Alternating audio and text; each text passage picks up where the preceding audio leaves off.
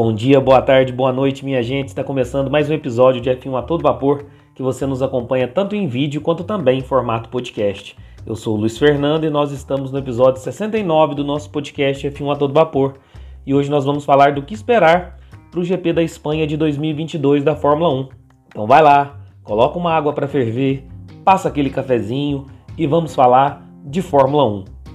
Como eu disse, nós vamos falar aí então do GP da Espanha ele está na Fórmula 1 desde 1951, ou seja, logo no início da categoria aí, nós já tínhamos GP da Espanha na Fórmula 1, passando por diversos circuitos e diferentes traçados. Mas em Barcelona, que é o atual circuito da Fórmula 1, se encontra desde 1991. E os números e estatísticas que nós vamos abordar no vídeo de hoje serão justamente em cima do circuito de Barcelona.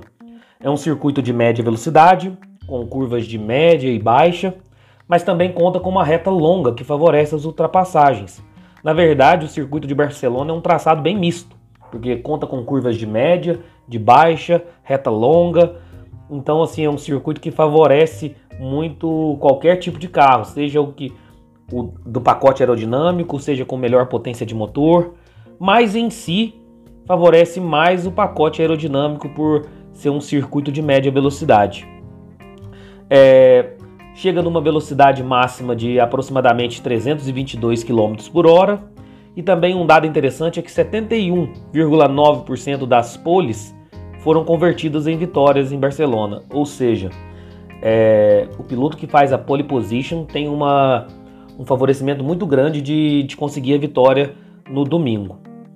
Vamos lá, como eu disse, é o circuito internacional de Barcelona com uma extensão de 4.675 metros, perfazendo uma distância total de 308,55 quilômetros.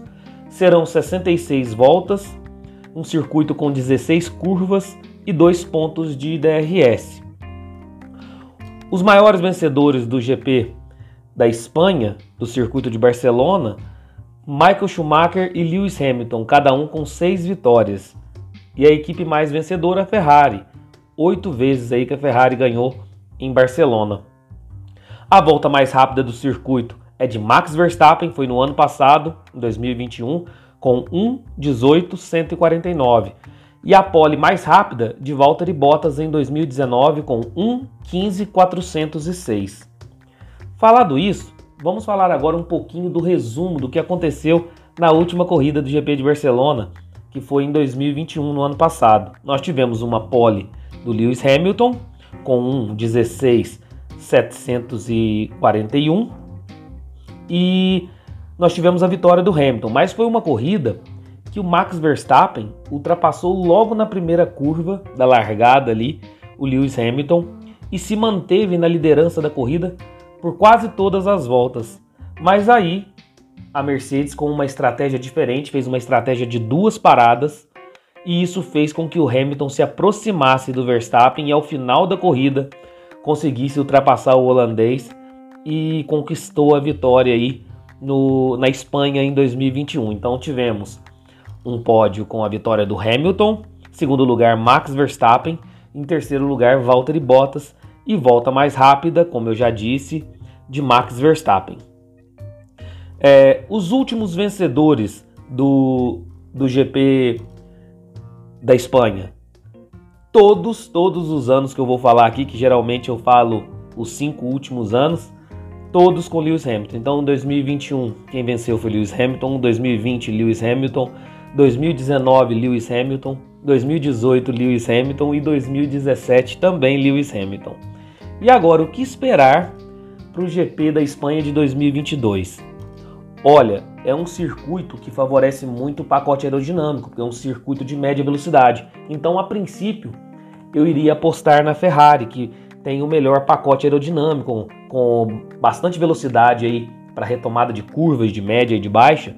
No entanto, pelo que eu vi nas duas últimas provas, seja em Imola ou seja em Miami, eu vi que a Red Bull melhorou muito o carro nessa questão de retomadas de curva de baixa e de média.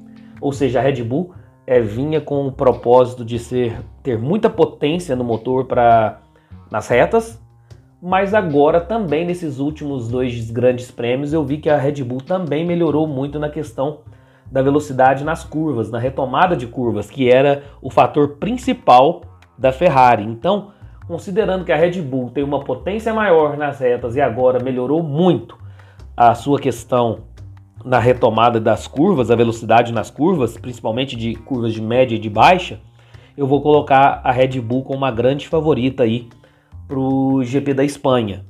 Então, provavelmente, eu acredito numa vitória da Red Bull e vou falar nos meus palpites mais para frente. Previsão do tempo. A princípio não teremos chuvas. É, Sexta-feira, um tempo parcialmente nublado, mínima de 17, máxima de 26 graus. No sábado, mínima de 18 graus e máxima de 28 graus, também um tempo parcialmente nublado. E domingo também parcialmente nublado com a mínima de 18 graus, máxima de 27 graus.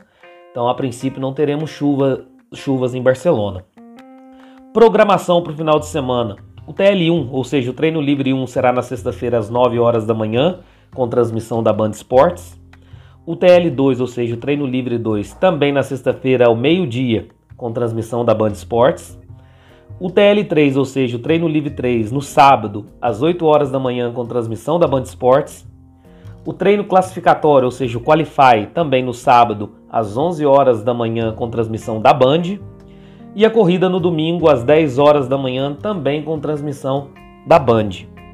Por fim, no vídeo de hoje, os meus palpites para o GP da, da Espanha de 2022 da Fórmula 1. Como eu disse anteriormente que eu acredito num favorecimento da Red Bull, Vou colocar aí como pole position Max Verstappen, a vitória também de Max Verstappen. Em segundo lugar, Charles Leclerc. Em terceiro lugar, Sérgio Pérez. Volta mais rápida, Max Verstappen. Então eu estou postando muito na Red Bull para esse final de semana. Mas contem vocês aí na caixa de comentários quais são as apostas de vocês para esse GP do final de semana na Espanha. Pessoal, esse foi o vídeo de hoje, espero que tenham gostado. Deixa o like no vídeo, se inscreva no canal Ative o sininho para receber todas as notificações de vídeos novos. Se você estiver nos acompanhando via podcast, avalie o nosso conteúdo. Isso é sempre importante fortalece muito o nosso projeto, tá bom? Um abração a todos e fiquem com Deus.